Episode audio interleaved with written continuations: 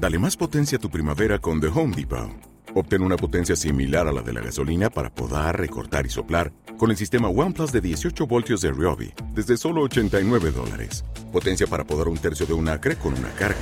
Potencia para recortar el césped que dura hasta dos horas. Y fuerza de soplado de 110 millas por hora. Todo con una batería intercambiable. Llévate el sistema inalámbrico OnePlus de 18 voltios de Ryobi. Solo en The Home Depot. Haces más. Logras más. Este podcast contiene paisajes sonoros reales. Se recomienda utilizar audífonos para escucharlo. Ok, el siglo XXI es hoy. El siglo XXI es hoy, eh, 12 de octubre de 2016. Estoy un poco nerviosos. Estoy un poco nervioso. Hello, this episode will be in English, in a very bad English, because I'm never have a, a good English student. But uh, Gary Scott is here in Bogota, in Colombia. So, hello, Gary. Hi, how are you doing? Gary, you work for NPR, for a station, uh, radio station uh, on NPR. What's your your your job? The job? Uh, I am a program director at a, at a station called KCRW, and in the United States, we're actually independent. We're our own station, but we're what is considered an NPR affiliate, so we carry NPR programming. Um, my job is to oversee the quality of all the shows, to hire the staff for all of the shows, uh, to work with talent to develop new shows, and to um, work on sort of the business side of how do we market and promote what we do. Okay, and you're now in Colombia to to speak about uh, about podcasting, about uh, about uh, the, that way you you do do your work, your work. Yeah, it's to, to discuss sort of I guess the future of podcasting and what we sort of, what we're experiencing and also what we see on the horizon in the industry for what's going to be working, what might not be working, and how the podcast economy is starting to develop. Podcast economy. Okay. Uh, today I'm I'm uh, I'm going to to to take a flight to Spain to talk Yeah. on the weekend uh, with all the podcasters. Well, almost all the podcasters in Spain. So, uh, is there uh, anything you can uh, get us for as advice for for podcasting in Spanish? Um, advice. Well, I think I don't presume to give too much advice because I think a lot of the energy and a lot of the shape of what the podcasting economy is going to look like, and I mean economy, not just money, but how the business works, how people do it, what platforms they're on. It's all still really being developed. Um, I think you know the best advice I can give to people is to really develop a voice, something that's unique about why you would be doing this. I think a lot of what people are looking for in this kind of format is something sort of a niche deep dive. It's, it's like it's like a magazine. I want to know and and and have some kind of a um, relationship with either the content or the person who's making the content. So, trying to be a broadcast, trying to talk about what everybody else is talking about, unless you're um, unless you have a personality that's uh, shines through.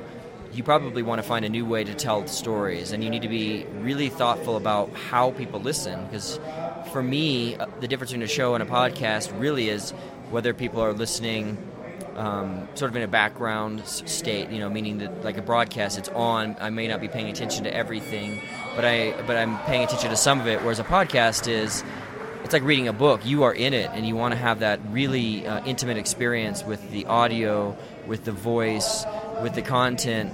And you really need to develop those skills. It's like being, in some ways, uh, a writer. You need to know how to keep people's attention and um, every word, every paragraph, every um, narrative needs to be really well thought out if you're really if you're going to develop yourself uh, beyond just being a niche to um, one of many. Um, because there's going to everybody I think with the technology, everybody can create a podcast, but how do you stand out from the crowd?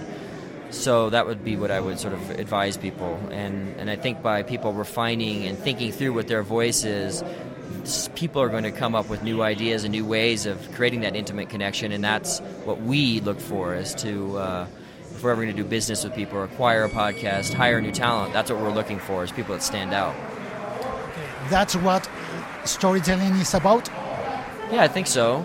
I mean, there's obviously purpose that people might have if you want to be political and really talk about a certain point of view.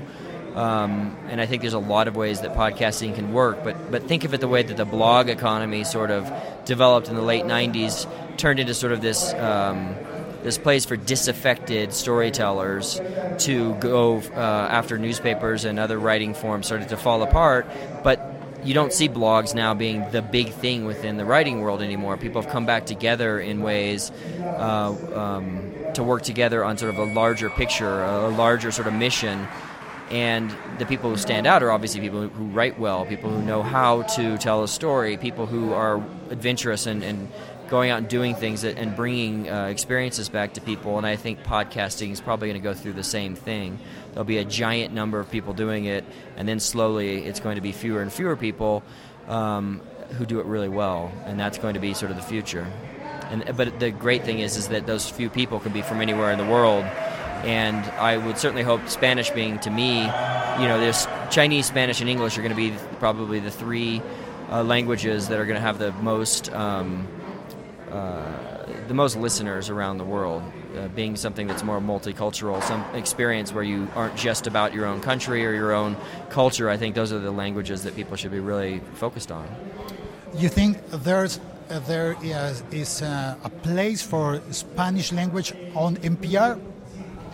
Yeah, I mean there already is. It's but it's difficult in the United States, and NPR is very much a U.S. based consumption market.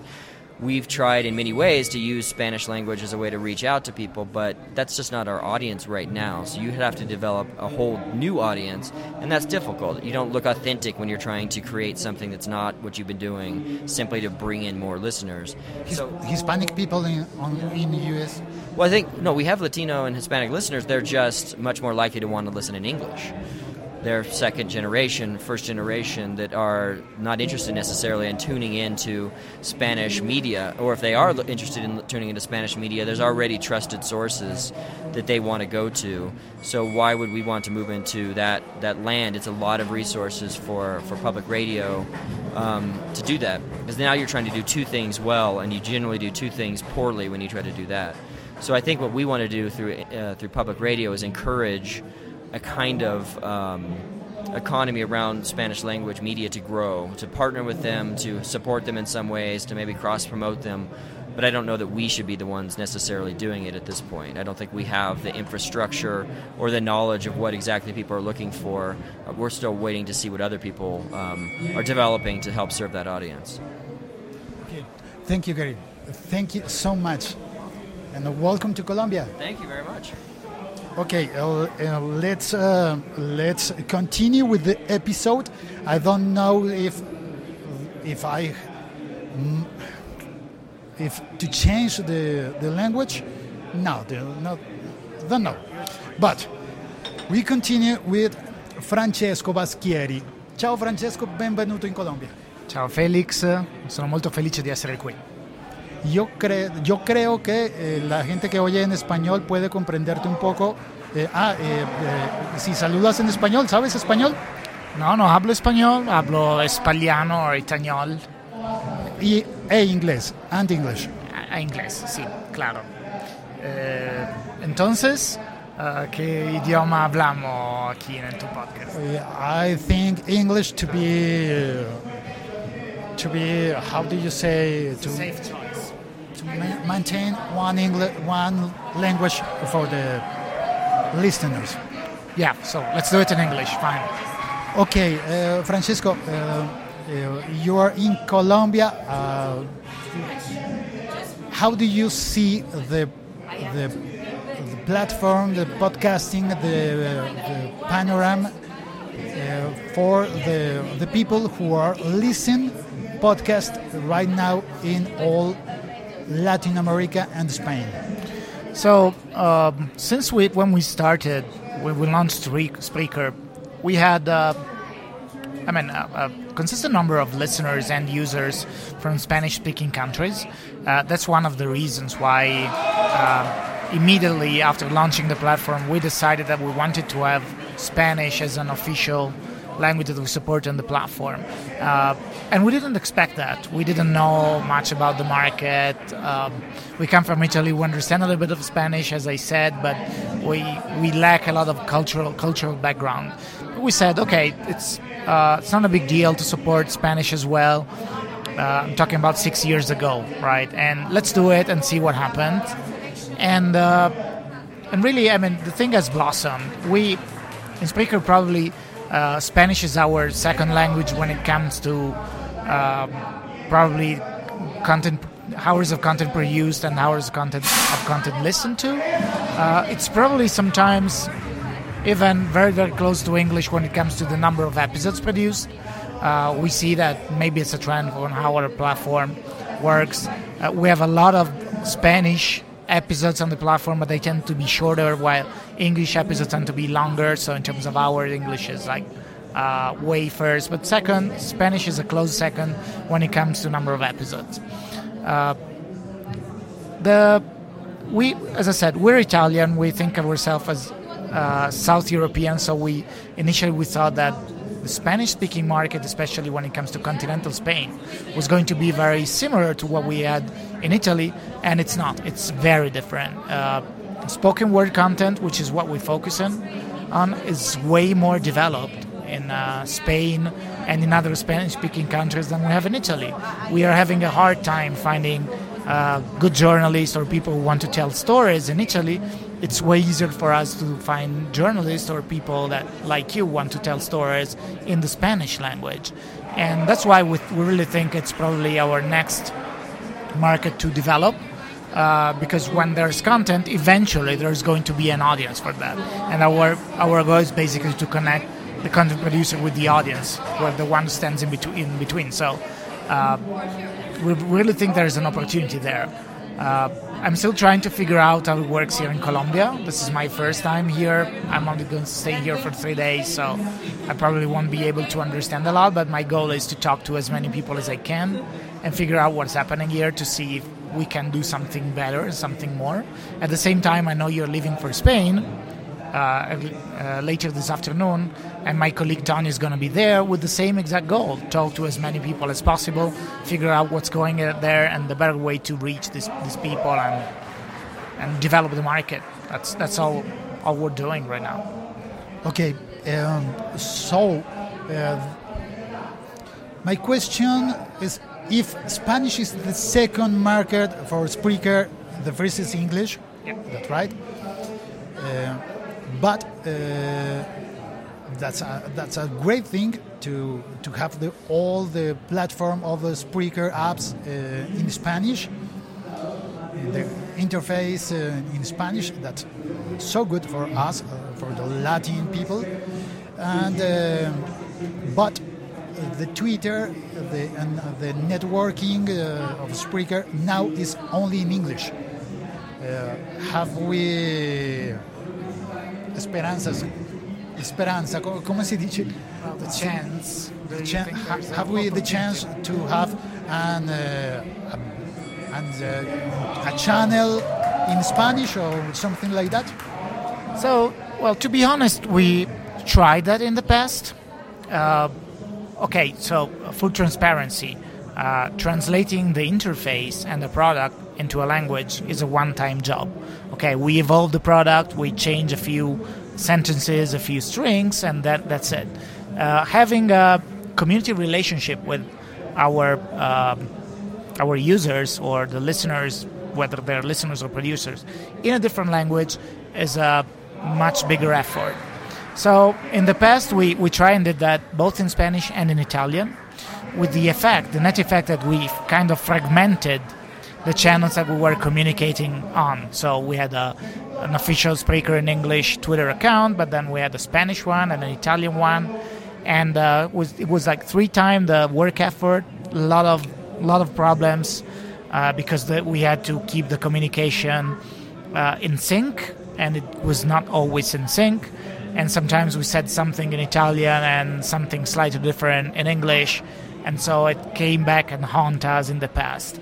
And uh, and then you don't have a single place to to reach out all these people. I mean, uh, if we started um, a Spanish-speaking channel tomorrow, it would start with very few uh, followers on all our social media accounts. So, I mean, it will take a lot of time to develop and be able to communicate to to these guys. So, we made the decision in the past that English was our official language for communicating out what was going to happen in Spreaker.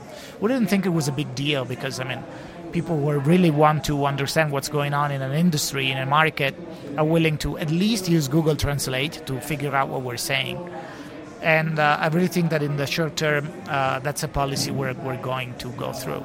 Um, anyhow, we're an open we're an open company, so if any any of our users want to contribute something in their own language, uh, we're free to give visibility to that. So if you have something to say or to communicate to the community in Spanish, we can bring it on and promote it to our Spanish speaking users. But we're not investing to do that ourselves. We can't. Okay, that's an, an explanation, and, uh, and, and I understand. So I hope we will grow up so much to to pay more people to to more that job we need in, uh, in, in this moment. But uh, okay, well that's all, Francesco. Thank you. Uh, Spreaker is a great app. It's a great platform, great apps, uh, and and I, I'm using uh, right now the Spreaker Studio app. Are we are we live with this? Or is it We're live. Wow. Uh, okay. Rarely Pressure. today is not so much people uh, than other days because the, I think they were probably they are uh, all all the people is uh, way to to Malaga on the way to Malaga but uh, there's Lisandra Pagan say, says hello from Florida Okay. Hello, Alexandra, from Florida. yeah Lisandra is from from, from Puerto Rico and uh, she lives in Florida so that uh, that's it uh, grazie grazie mille uh, essere qui My pleasure. Uh, and Sabine, Sabine is going. I think they went for the interview. I need to find Oh. that. Yeah. Well, I have announced Sabine, so Maybe you do another episode later on. I, I need to find them myself. well, I'm looking around and I don't see her. here and everybody around.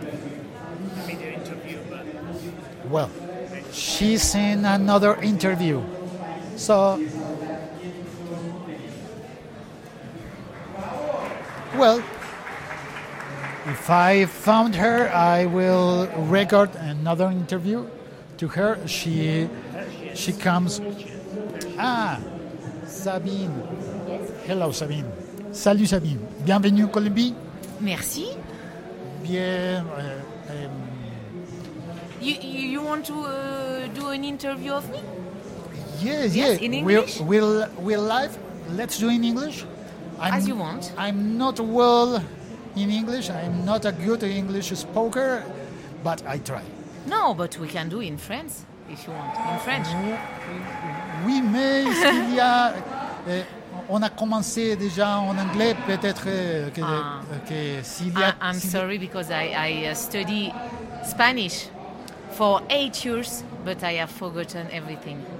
For eight years. Yes, eight years in uh, school. But in fact, I, I stopped at 18 and I don't have speak in Spanish from my 18. And I am 36 now. So, uh, Okay, let's try a little uh, bit of Spanish. Hola, Sabine. hola, Felix. ¿En qué trabajas? I I'm going to answer you in English, okay? I understand. Okay. I have a deal for you, okay? You can ask me in English. You can ask me in Spanish. Okay, and I will answer you in uh, in English. Okay. Okay, okay, okay. So I work uh, in the south of France. I'm the CEO of a local multimedia group, uh, which speciality which specialty is uh, video production, uh, info- local information, and uh, technology, technology and IT development. Video? Yes, in video because at the beginning of this company in uh, 29, we start with one local TV, and uh, now we have four local TV, a print uh, news magazine.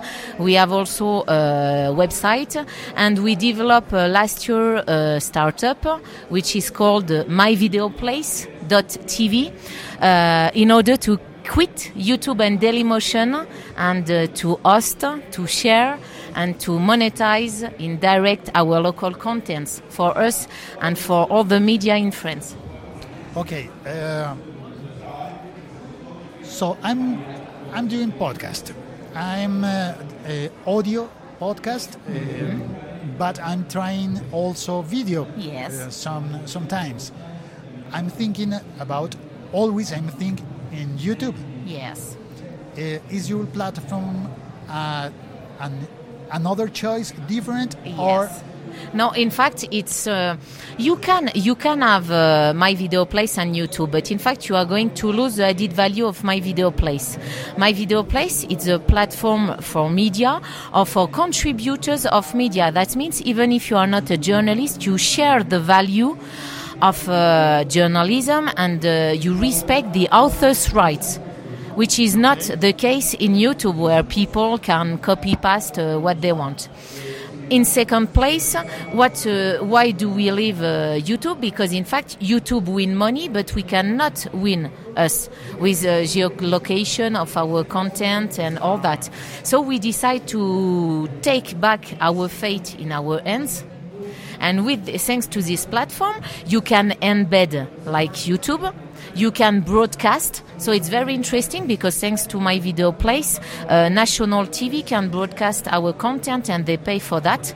They can broadcast a complete subject or only the rush, the rushes of the subject, and we touch money. We have money and uh, at the end uh, we are going to we are now developing a special app in order to uh, in order to film to edit and uh, to share the content from your mobile so everybody journalists and contributors and you can do streaming and live streaming thanks to the app my video place on your smartphone so you have an app Yes, oh, you, we will have. The app is going to be okay on January on January 2017. We developed this app with AviWest. Do you know what is AviWest? No. It's an international uh, company of uh, broadcasting solution and optimization, um, diffusion, broadcasting on web okay okay to replace very agile uh, in order and mobile and mobile to replace satellite solution. Very expensive. ¿De dónde viene el dinero? Where the money comes? Yes, we uh, we. You don't have any more YouTube in order to give you some money, so you have to sell your your own advertise. So, for example, in my group Média du Sud, we have journalists, we have a dedicated team to produce uh, uh, video content for company or, loc- or public uh, public uh, institution, but we also have a commercial team in order to sell clip, spot, and all video solution of advertising for the web. And thanks to, thanks to my video place and the geoloc- geo and the geolocalization geolocation we have created on uh, this website, we can sell the CPM around $100, more than $100. Okay. And what is very interesting in with my video place, we have an ethical sharing of the revenue and the turnover. That means if we win $100, 25% of the money is for the producer of the video. 25% is for the editor of the video. 20% is for the platform my video place, and 30% is for the uh, commercial team. That means all the media who use, you know that you have uh, ethical sharing of the revenue generated by the platform. This is not the case in YouTube. This is a virtual circle because I believe in global performance of society. Okay, that, that sounds very fair to the editor, especially, I think. But uh, can we do that in, in, in Spanish? For now, uh, for now, this platform is only in French, but we just start the translation in English, and we we are going to plan uh, an international development because in fact this this platform cannot be used only in english because in fact this is a platform first for local media and you know as in my company i'm not ashamed to say that in, i have uh, 45 employees. Only 3 of them are comfortable with english that means if you want local, I work with Africa. I was, I work, I do mission with the CEO, other CEO of local media in Africa, in Asia, and all that. And I can say you that in Indonesia, for example, many of local people don't speak English easily. So we have to be respectful of user experience. This is our goal with my video place: connect local places in order not to fight mainstream media, but to be strong and to have audience, accumulation of audience in order to be strong. Okay, thank you, Sabine. Thank you too. Bienvenue en Colombie. Oh, I feel very welcome. Thank you very much. Uh, how many times, uh, uh, how many days in Colombia? Only four days. It's not enough, just enough to fall in love of the country, but not enough to have a real exchange. Okay. Thank you, Sabine. Bien, este ha sido This is uh, an uh, multilingual, multilingual language uh, episode. Thank you for listening. Thank you for sharing. Thank you for your passions with my English. and bye.